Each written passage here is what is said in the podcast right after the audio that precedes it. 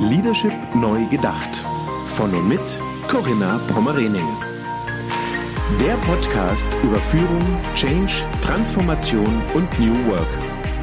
Für Führungskräfte, Macher und Gamechanger, die den Wandel im Finanzsektor aktiv vorantreiben. Diese Folge wird Ihnen präsentiert von Ecosystems for Business, Ihr Partner für regionale Ökosysteme. Herzlich willkommen zu meinem Podcast Leadership Neu Gedacht. Mein Name ist Corinna Pomerening und ich sage einen wunderschönen guten Morgen, Andreas Kuffner. Einen wunderschönen guten Morgen, Corinna. Ja, Andreas, wie schön, dass du meiner Einladung gefolgt bist, dass du dir die Zeit nimmst, dass wir mal ein bisschen ins Plaudern kommen zum Thema Resilienz. Ja, ich freue mich drauf. Ich bin gespannt äh, und freue mich sehr drauf. Danke für die Einladung. Ja. Ja, sehr gerne. Bevor ich dich vorstelle, ein kurzer Gruß nach Berlin an Birte Herbst, die Q-Club-Managerin von der Deutschen Bank. Die hat ja vor einiger Zeit uns äh, ja vernetzt, bekannt gemacht und da bin ich sehr dankbar für, dass ich dich kennenlernen durfte und dieses spannende Thema jetzt nochmal im Podcast ja ein bisschen tiefer legen, einen kleinen Deep Dive zum Thema Resilienz geben. Wer bist du, Andreas Kuffner? Wer deinen Namen nicht direkt zuordnen kann, dem helfen wir auf die Sprünge. Du hast 16 Jahre Hochleistungssport hinter dir, hast olympisches Gold im deutschen Ruder Achter geholt, also absolut erfolgreich. Das Studium zum Wirtschaftsingenieur hast du parallel absolviert ja. und hast auch eine Ausbildung zum systemischen Coach abgeschlossen. Das sind deine Themen, mentale Stärke.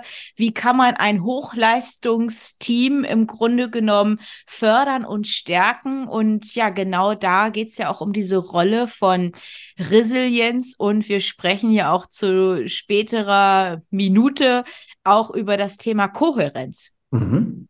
Ja, ich denke, da können wir alle noch was lernen. Vielleicht ganz kurz, äh, was waren bisher meine Berührungspunkte zum Thema Resilienz? Also ich bin in meinem ersten Buch New Leadership im Finanzsektor auch schon drauf eingegangen, habe äh, die Resilienzfaktoren beschrieben. Vielleicht können wir das gleich auch so ein bisschen anteasern. Ich hatte mit Corinna Slawitschka mal eine ganz spannende Folge, auch zum Thema Resilienz und Achtsamkeit in, mhm. während der Corona-Pandemie. Mhm. Und vor zweieinhalb Jahren habe ich auch in der Corona-Zeit ein Online-Symposium durchgeführt zum Thema mit Resilienz und Achtsamkeit den Wandel gestalten.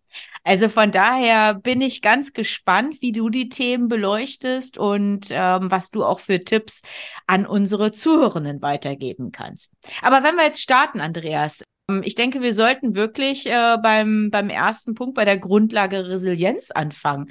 Was würdest du denn so mit deinen Worten beschreiben? Was macht Resilienz aus? Was ist unter Resilienz zu verstehen?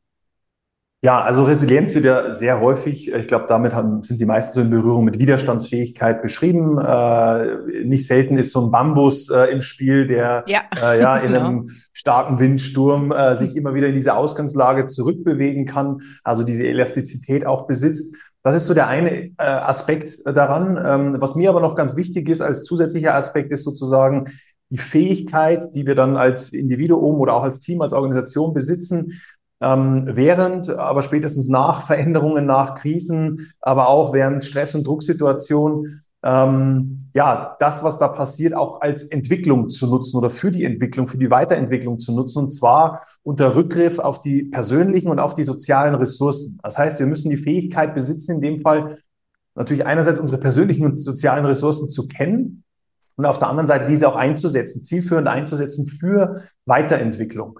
Und wenn wir diese beiden Aspekte, also die Fähigkeit, mit Widerständen umgehen zu können, plus die Fähigkeit besitzen, ähm, unsere persönlichen sozialen Ressourcen zu nutzen und einzusetzen für Weiterentwicklung, wenn wir diese Fähigkeiten ja, regelmäßig trainieren, beherrschen, dann sind wir, glaube ich, sehr, sehr gut aufgestellt für das, was wir derzeit schon erleben und was wir künftig noch äh, erleben werden. Mm, ja. soziale Ressourcen vielleicht als, als Zusatz, ne, das sind Menschen. Das heißt, das sind andere Menschen, die wir brauchen. Wir sind soziale Wesen, ja. wir brauchen andere Menschen, äh, um, Geht nicht um uns ohne. weiterzuentwickeln. So, genau, absolut. Ja. Äh, okay. Ähm, in der Corona-Pandemie ist ja das Thema Resilienz sehr präsent geworden. So, glaube ich, können wir das schon formulieren.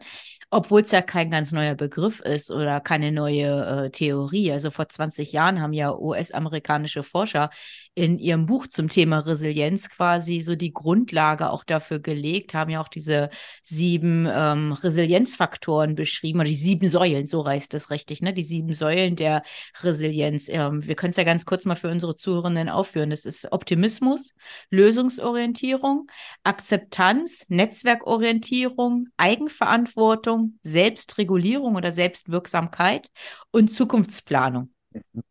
Vielleicht können wir das ja auch noch mal im Laufe unseres Gesprächs vielleicht ähm, beleuchten, wo da auch genau die, ja, ich sag mal, die Stellhebel sind. Einmal für Führungskräfte, wenn es nämlich um das Thema Führung geht, und dann auch für die Mitarbeitenden selbst, die vielleicht gar keine Führungsverantwortung für andere haben, aber sind wir beim Thema Selbstführung, Selbstmanagement für sich selber, oder? Ja.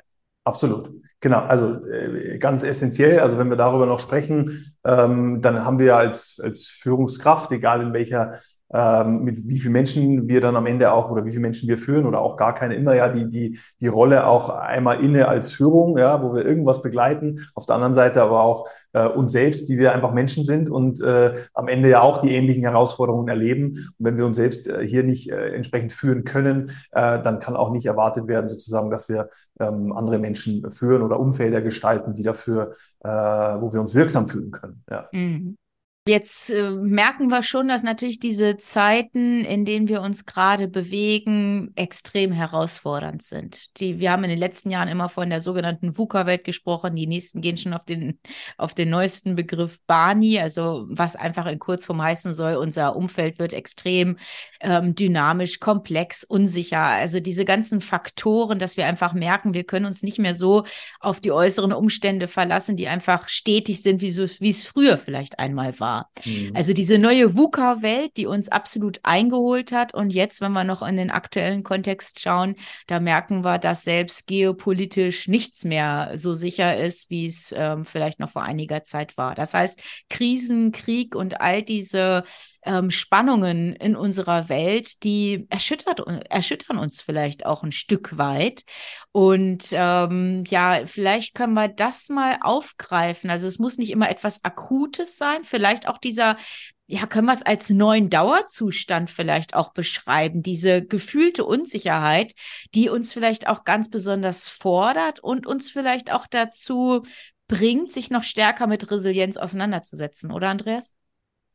Ja, also ich, ich meine, zum einen haben wir die Extreme, die ja derzeit brutal passieren, ja, die auch wirklich erschüttern und ähm, wo wir wahrscheinlich auch ähm, ja nicht von der klassischen Resilienz sprechen, sondern das ist einfach auch sind Ausnahmezustände. Ja, da glaube ich muss man noch mal ganz anders auch hinschauen.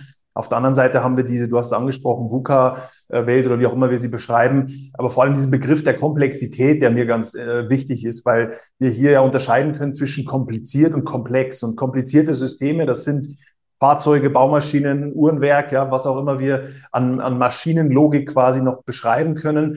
Also da gibt es Experten, die können ganz genau sagen, wenn es, äh, wenn sie Bauteil A mit Bauteil B ersetzen, dann kommt dabei C raus. Also eine gewisse Linearität, die wir hier haben, wenn wir ein Problem im komplizierten System erleben. Im komplexen System, wie wir es als ja, lebender Organismus quasi sind, aber auch Menschen, die zusammenarbeiten, wenn wir in, in vernetzten äh, Strukturen leben, ähm, dann da ist es nicht möglich, sozusagen mit dem rein linearen Denken Probleme zu lösen. Also zu sagen, ja, wenn wir das von gestern anschauen und das kombinieren mit äh, Element B, dann wird auf jeden Fall C dabei rauskommen. Oder wenn wir Mitarbeiter A mit Mitarbeiter B kombinieren, dann erleben wir auf jeden Fall Reaktion C. Das können wir nicht sagen. Ähm, und das konnten wir noch nie. Und das wird jetzt natürlich noch viel extremer, weil wir einfach viel mehr miteinander vernetzt sind. Ja, wir beide sind äh, über auch wieder eine Vernetzung zusammengekommen. Also es ist ja ganz viel Vernetzung da, was einen wahnsinnigen Wert hat und gleichzeitig eben auch die Herausforderung hat, dass wenn sich ein Element innerhalb dieses vernetzten Systems, dieses komplexen Systems verändert, das sofort eine Auswirkung hat, die für uns wieder eine übergeordnete Veränderung bedeutet, die manchmal auch Stress bedeuten kann oder im schlimmsten Fall, das heißt schlimmsten Fall, aber auch eine Krise bedeuten kann. Also sozusagen ein Bruch im System.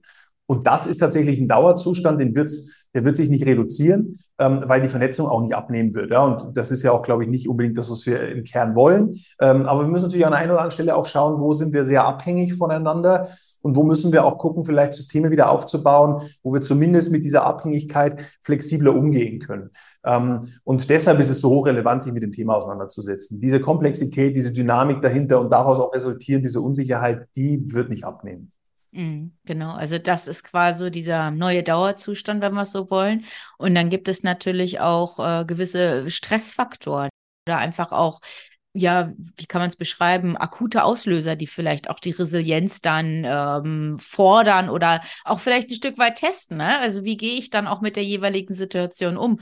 Was kann das sein? Das kann aus dem familiären, privaten Umfeld dann vielleicht auch resultieren, dass es da vielleicht Lebensereignisse gibt, die erschüttern ja. Es kann aber auch sein, einfach neue Zustände, die man so noch nicht wahrgenommen hat, vielleicht die erste Kündigung im, im beruflichen Leben, die man vielleicht erfährt. Ja. Ähm, auch sowas kann entsprechend zu Stress und auch zu dieser Testung führen von, von Resilienz und dieser eigenen Widerstandskraft.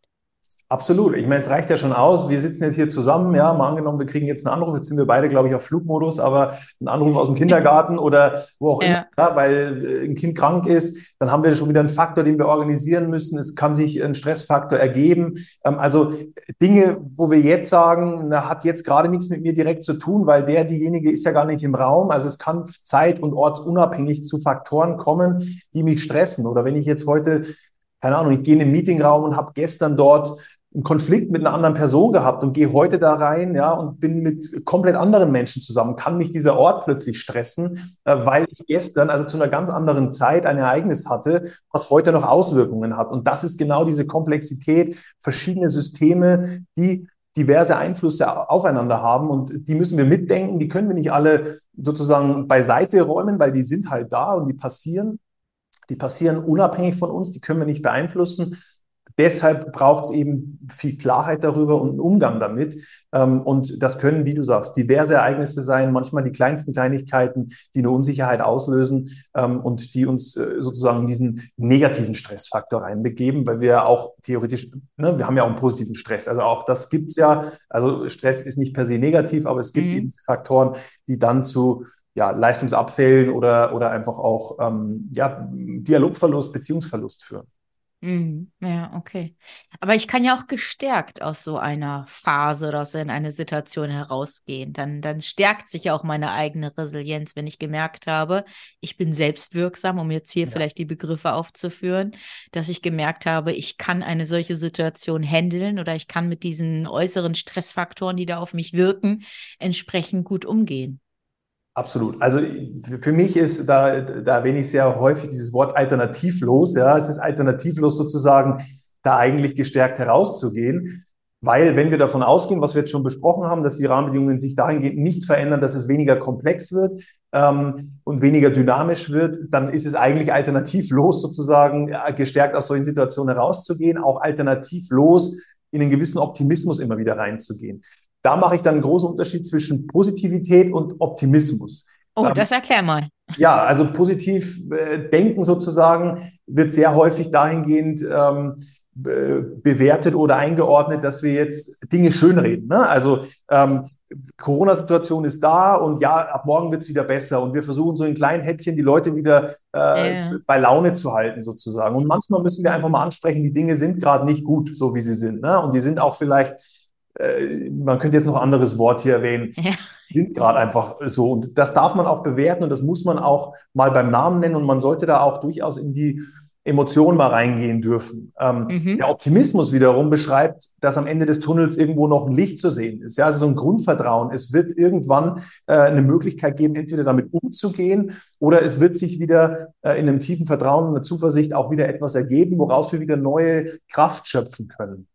Und das ist ein Unterschied zum positiven Denken. Dieses reine positive Denken schiebt teilweise Dinge weg, die halt da sind. Und das finde ich gefährlich. Ähm, das ist in Krisen extrem gefährlich, weil du quasi Dinge ja schönredest, ähm, die nun mal gerade der Realität anders entsprechen. Und damit drücken wir ja auch Gefühle weg, wir drücken Emotionen weg, die quasi Was sich vielleicht aufstaut, oder? Ja, genau. Also die, die, wirken ja eh. Also wir können ja sagen, alles, was, was da ist an Emotionen und Gefühlen, ähm, das wegzureden. Wir können da kurzfristig vielleicht mal sozusagen uns mal in den Funktionsmodus begeben, keine Frage. Aber längerfristig wirkt es ja und es ist ja da. Und wenn es da ist, dann wird es irgendwann das System quasi in einen Widerstand oder in eine, in eine Störung bringen. Also ich habe da persönlich eine Geschichte erlebt ähm, im, im, Leistungssport. Ich habe, ähm, das war ein Jahr vor Olympia. Beim Rudern. Beim Rudern, genau, ein genau. Jahr vor den Olympischen Spielen. Wir also wieder im Qualifikationsmodus. Jeder will sich qualifizieren. Und ich habe dann gespürt, dass ich hier erste Schmerzen an der Rippengegend habe. Und ähm, Jetzt kam so meine Angst ins Spiel, okay, darf ich auf keinen Fall sagen, weil wenn ich das dem Bundestrainer sage, fliege ich raus aus dem Boot, ja, und dann mhm. ganz gefährlich. Also nicht ansprechen, weiter trainieren, das, was da quasi an Widerständen des eigenen Körpers gerade da ist, wegdrücken sozusagen. Ja, also weitermachen. Hat es funktioniert? Ja, ich habe dann nochmal Schmerztabletten genommen, um noch mehr wegzudrücken, weil der, natürlich der Schmerz zurückgekommen ist, bis dann die Rippe gebrochen ist. Ja, das heißt, oh. es war ein reiner Ermüdungsbruch. Ähm, die Rippe ist gebrochen aufgrund dessen, dass ich zu viel psychische und physische Belastung hatte und es aber weggedrückt habe. Also mein eigener Beitrag an dem ganzen Thema war sozusagen, ich habe die Signale meines Körpers nicht wahrgenommen. Nicht ernst genommen, nicht wahrgenommen. Nicht ernst genommen, nicht wahrgenommen, weggedrückt, ignoriert, ja, und quasi überspielt. Und das ist genau dieses Thema. Das, was da ist, sollten wir uns anschauen, weil irgendwann, wenn wir jetzt nur beim Individuum bleiben, gewinnt immer das somatische System, also das körperliche System. Und damit sucht sich quasi der Körper ein Ventil. In meinem Fall war es die Rippe. Die Rippe bricht und damit stehst du in der Krise sozusagen. Und das können wir ja übertragen auf jeden Kontext. In jedem Team, in jeder Organisation gewinnt am Ende des Tages immer der Widerstand. Ja, das heißt, irgendwo sucht sich dann der Widerstand ein Ventil und das Team geht in, in, in den absoluten Konflikt, äh, der dann vielleicht irgendwann nicht mehr zu lösen ist, ähm, oder auch die Organisation in die Krise rein, wo wir dann wieder uns sowieso neu aufstellen müssen. Und das ist genau dieses Thema des Hinschauen von dem, was da ist. Ganz entscheidend, Thema Resilienz. Wie bist du dann selber mit der Situation umgegangen, als es dann passiert ist, dass deine Rippe gebrochen war? Ja, erstmal ist ja genau das eingetreten, wovor ich Angst hatte, nämlich ich musste natürlich mhm. raus aus dem Boot, ja, mhm. sechs ja. Wochen nicht mehr trainieren. Ging erstmal nichts. Ja. Nee, ging nichts. Also beim Rippenbruch kannst du nichts anderes tun als Pause machen. Ja, ich konnte irgendwann auf die Fahrradrolle gehen, äh, sozusagen, also die sich ja stabil hält ohne Schmerzen trainieren, aber ja nicht wirklich im Boot trainieren. Ich konnte nicht bei der Mannschaft sein. Also dann war wieder die Angst und der Stressfaktor da. Ja, was, die trainieren jetzt alle weiter, die werden schneller. Also Konkurrenz wird stärker. Ich kann nicht richtig trainieren. Ähm, also da musste ich dann für mich wieder, auch Stichwort Selbstwirksamkeit, wieder in die innere Ruhe kommen. Ich habe mich dann sehr stark auf mein Studium derzeit fokussiert, meine Freunde, mein Umfeld und habe mir so versucht, quasi das auch äh, klar zu machen, dass ich jetzt wenigstens mal die Zeit habe, in die, in die Ruhe zu gehen, mal die, die, die, das Netzwerk auch wieder pflegen kann und meine Ruhe bei mir zu Hause habe und nicht sozusagen in Dortmund am Stützpunkt bin, wo ja eh viel Stressfaktor immer ist, weil man sich so als Konkurrenten begegnet. Ähm, und habe damit dann so langsam wieder meine Wirksamkeit gefunden und danach äh, konnte ich wieder ins Training einsteigen und, und, und konnte mich auch wieder ganz gut nach oben arbeiten. Aber in der Zeit war es eben genau das. Ne? Ich hatte Angst davor, rauszufliegen, habe es weggedrückt. Am Ende habe ich genau das bekommen, nämlich ich bin raus aus dem Boot erstmal. Ähm, und von daher sollten wir da durchaus ein bisschen mehr hinhören zu dem, was wir an Signalen wahrnehmen von uns oder auch ja. von anderen Menschen. Ein mm, bisschen achtsamer sein mit ja. dem eigenen Körper, den eigenen Signalen.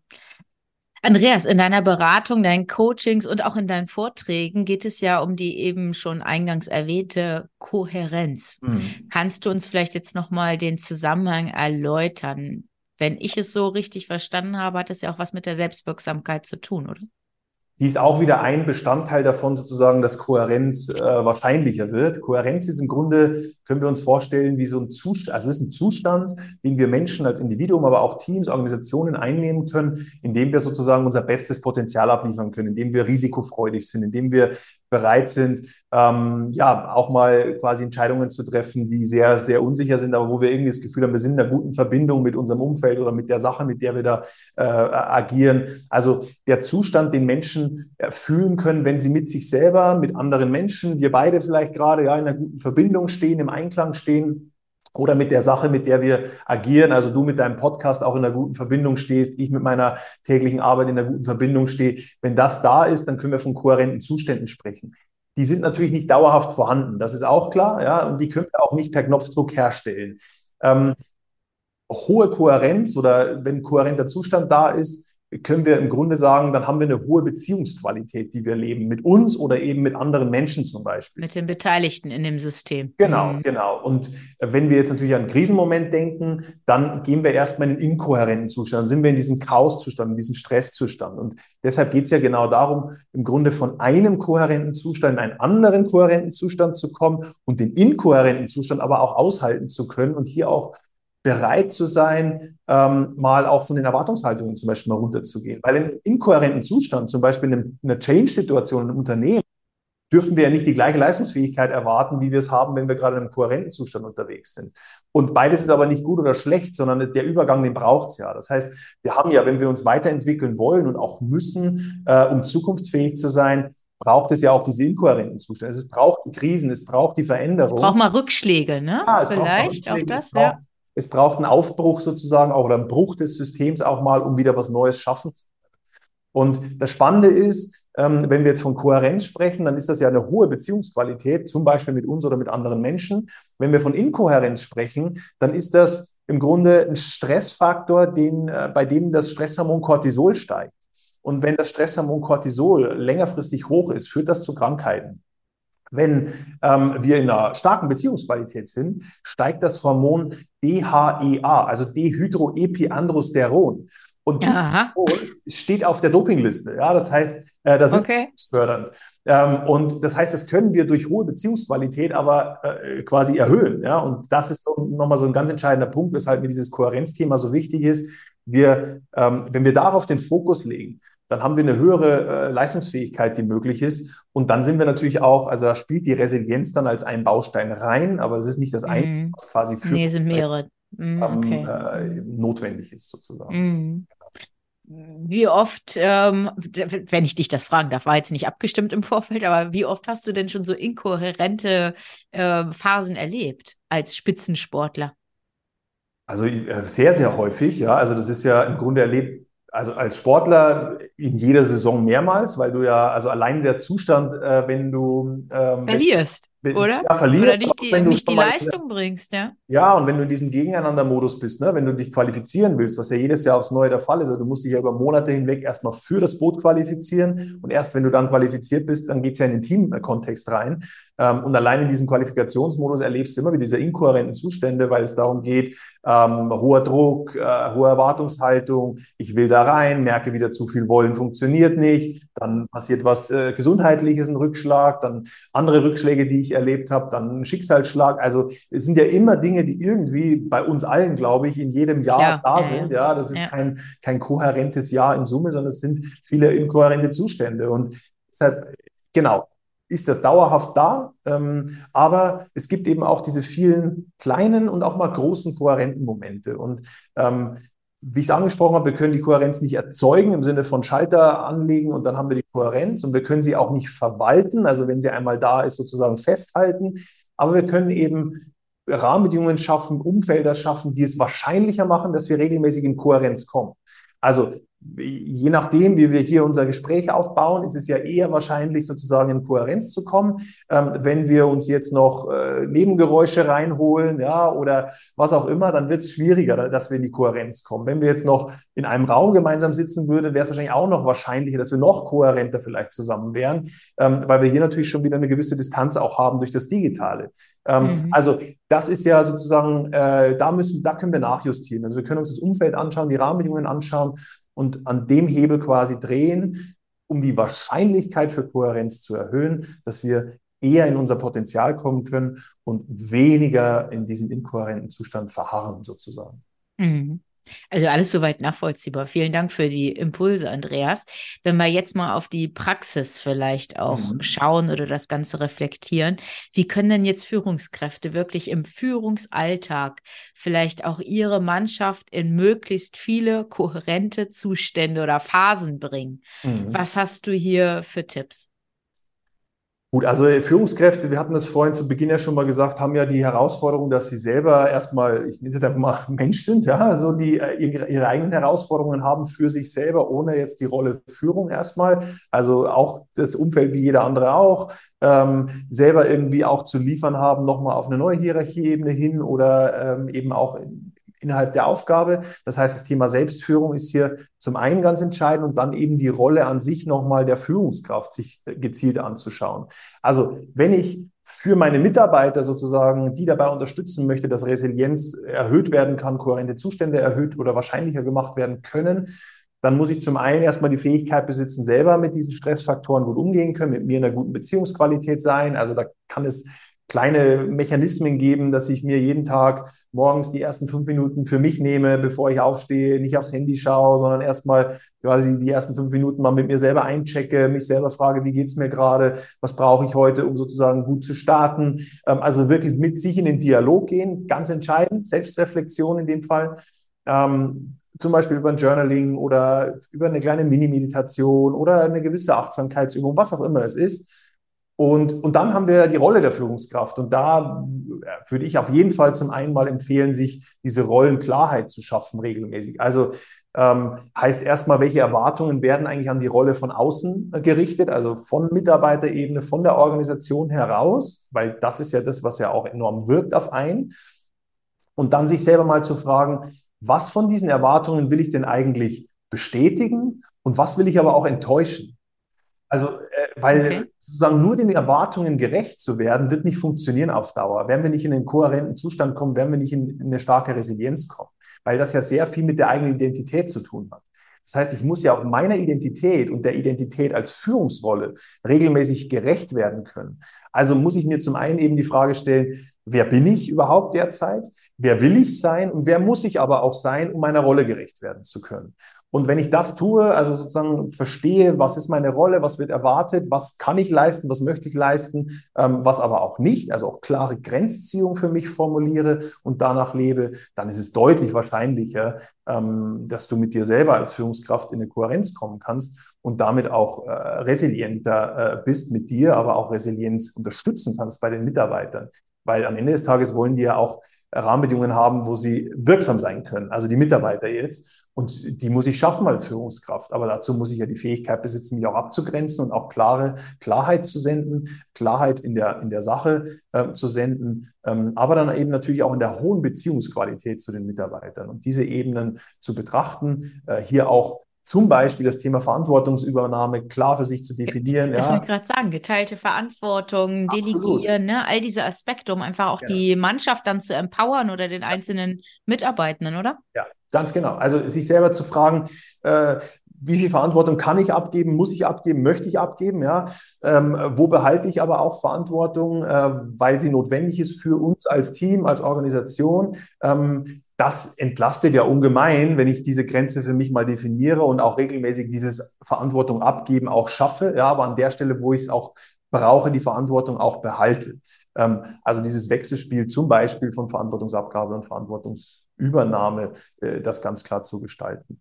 Ähm, und was auch, und was für mich immer so, so eine Art Prozess, was man sich so vorstellen kann, äh, ganz hilfreich ist, ist sozusagen als Führungskraft regelmäßig im Team für Anregung sorgen, ja, für, für Anregung auf diversen Ebenen, ob das jetzt Weiterentwicklung im, im, im menschlichen Sinne, also im, im, im, im hm, Beziehungsgefüge, äh, Beziehungsgefüge hm. ist oder ob das jetzt im, im, im rein operativen ist. Ähm, dann aber auch Entscheidungen zu treffen und Entscheidungen auch einzufordern, auch zu schauen, ja, wie treffen wir jetzt Entscheidungen? Ich hatte gestern erst ein Coaching und da war dann so am Ende die Frage, ja, wenn ich das jetzt so, so diese, diese Botschaften jetzt an meinen Mitarbeiter übermittle, ähm, dann, dann reicht das ja erstmal. Und da haben wir gesagt, nee, es reicht natürlich nicht, sondern wir müssen jetzt ganz klar auf ganz konkreten Entscheidungen treffen, einfordern in dem Gespräch und auch schauen, was brauchen wir beide denn eigentlich, um es verantworten zu können. Also anregen, entscheiden und verantworten sind für mich drei wesentliche Aspekte, die wir in einem ständigen Kreislauf durchlaufen sollten. Und wenn wir das tun, dann ist eine hohe Wahrscheinlichkeit da, dass, dass äh, am Ende des Tages alle im Team auch äh, immer wieder in diese Wirksamkeit kommen können, mhm. die ganz relevant ist. Mhm. Ja, okay, super. Vielen Dank für die Erläuterung. Ich glaube, da wird einiges jetzt klar und man kann auch die Zusammenhänge, glaube ich, ganz gut erfassen. Du hattest eben schon zu Beginn die, die Facette der Führungskraft beschrieben. Die Führungskraft ist ja auch Mensch. Bist ja schon auf den Punkt eingegangen, was können eigentlich Mitarbeitenden ohne Führungsverantwortung erstmal für sich tun. Also das Thema Selbstverantwortung, das hattest du ganz gut beschrieben. Vielleicht können wir noch mal zum Abschluss darauf eingehen, vielleicht auch so vielleicht hast du ein paar Praxistipps einfach auch parat, wenn sich wirklich mal eine Stresssituation im Berufsalltag oder im Alltag muss ja vielleicht auch gar nicht im Job sein, dass ich wirklich in dem Moment merke, das fühlt sich wie so ein inkohärenter äh, Zustand gerade an. Da werde ich gerade extrem gefordert. Es fühlt sich wie negativer Stress an. Ähm, was rätst du dazu? Du hattest ja eben schon Beispiele, um morgens einfach so in eine erste ruhige Reflexionsschleife zu kommen. Aber wenn wir jetzt vielleicht mal so ein Beispiel nehmen, ähm, wie kann ich da einfach vielleicht eher wieder zu mir selbst finden und mich auch ein Stück weit selbst regulieren? Hast du da entsprechende Tipps? Ja, also ich äh, gehe jetzt einfach mal in so ein Olympiafinale rein. Du stehst am Start, ja. Ist Kann ich mir gut vorstellen. Ja, stell dir einfach mal vor, sozusagen, du bist aufgeregt, ja. äh, weißt, du hast vier Jahre dafür trainiert und jetzt gibt es nur noch diesen einen Moment, um, ja. äh, um jetzt abzuliefern. Ist natürlich ein hochinkohärenter Zustand erstmal. Also da ist ein Stressfaktor da. Und jetzt müssen wir uns vorstellen, dass quasi unser, unsere Physiologie, also wenn in einem inkohärenten Zustand, wenn wir in einem negativen Stressmoment sind, ist ja unsere Physiologie, die erstmal außer Kontrolle gerät. Also wir, wir kennen das alle, wenn wir sagen, oh, ich kann nicht mehr so richtig hier atmen, ja, oder atmen, es ist in der mhm. Brustgegend oder irgendwie mh, hm, fühlt sich alles nicht so richtig äh, durchlässig an oder energievoll an oder wie auch immer. Das heißt, ähm, das Thema Atmung, so banal es klingen mag oder vielleicht auch esoterisch, ist eines der entscheidendsten Dinge, um am Ende des Tages einen Zugang zu haben, überhaupt erst zu sinnvollen Gedanken am Ende des Tages und auch wieder guten Entscheidungen. Das heißt, was uns sehr gut helfen kann, ist in so einen rhythmischen, rhythmischen und gleichmäßigen Atem zu kommen. Also für sich selber so einen Rhythmus zu finden und so eine Gleichmäßigkeit und das mal zu tun, wenn ich merke, wow, jetzt komme ich gerade in Stress mitten im Meeting äh, oder kurz vor einem Vortrag oder wo auch immer ich stehe, merke, wow, jetzt wird es irgendwie gerade Körper reagiert, dann in die Atmung zu gehen und das mal für so, ja, im Idealfall mal eine Minute, aber es reicht auch teilweise so ein paar Atemzüge, um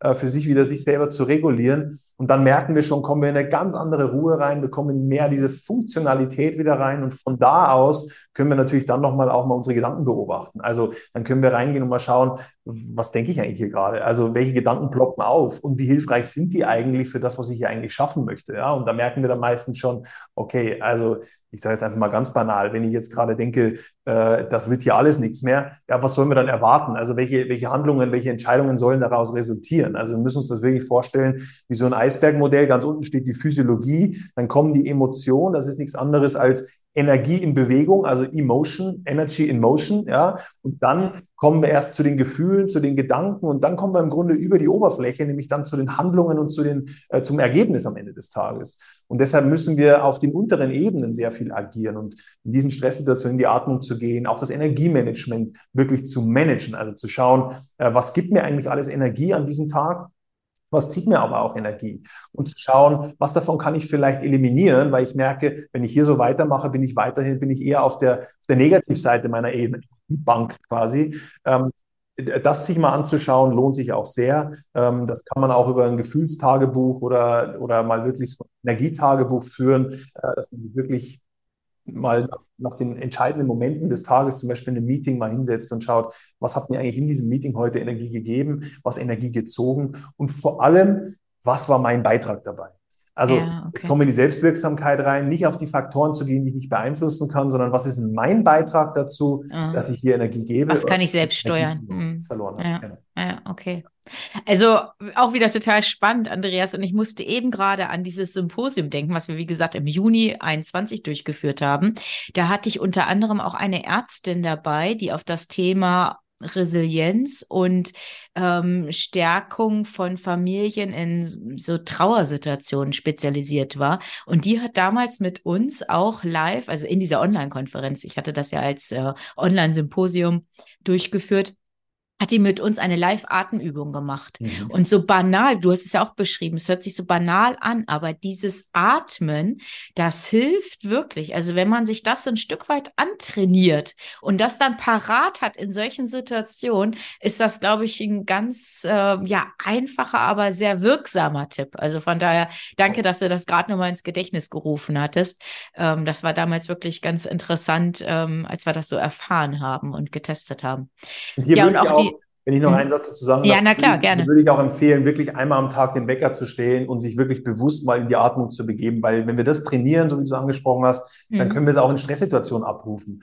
Wenn wir das wenn wir quasi nur darauf warten, bis die Stresssituation kommt, denken wir nicht dran, ja, und dann kommen wir nicht in die Atmung. Aber jeden Tag, einmal am Tag irgendwie den Wecker zu setzen und zu sagen, jetzt mal eine Minute nichts anderes als atmen, ja, und bewusst atmen und das jeden Tag und das über drei Monate hinweg. Ich kann euch versprechen, das ändert massiv die Fähigkeit, den Schalter früher umzulegen in Stresssituationen.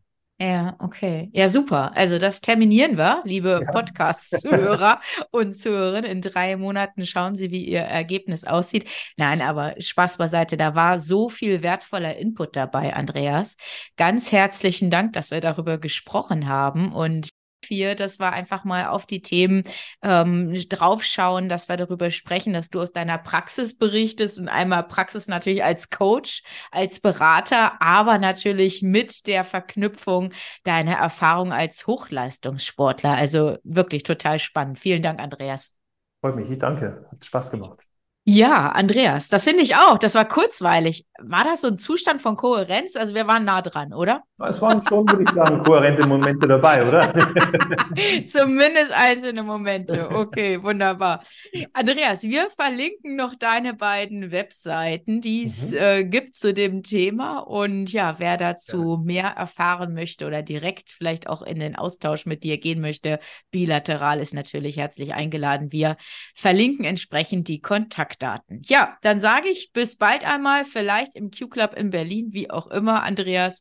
Ich freue mich drauf und wünsche dir alles Gute. Vielen Dank, dir auch, Corinna. Alles Gute.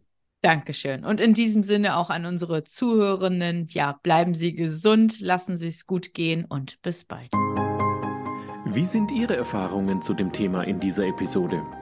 Schreiben Sie gerne eine E-Mail an mail at corinna-pommerening.de oder als Nachricht über LinkedIn oder Xing. Und hören Sie wieder rein, wenn eine neue Folge von Leadership neu gedacht auf Sie wartet. Unterstützt von Ecosystems for Business, Ihr Partner für die Entwicklung von regionalen Ökosystemen.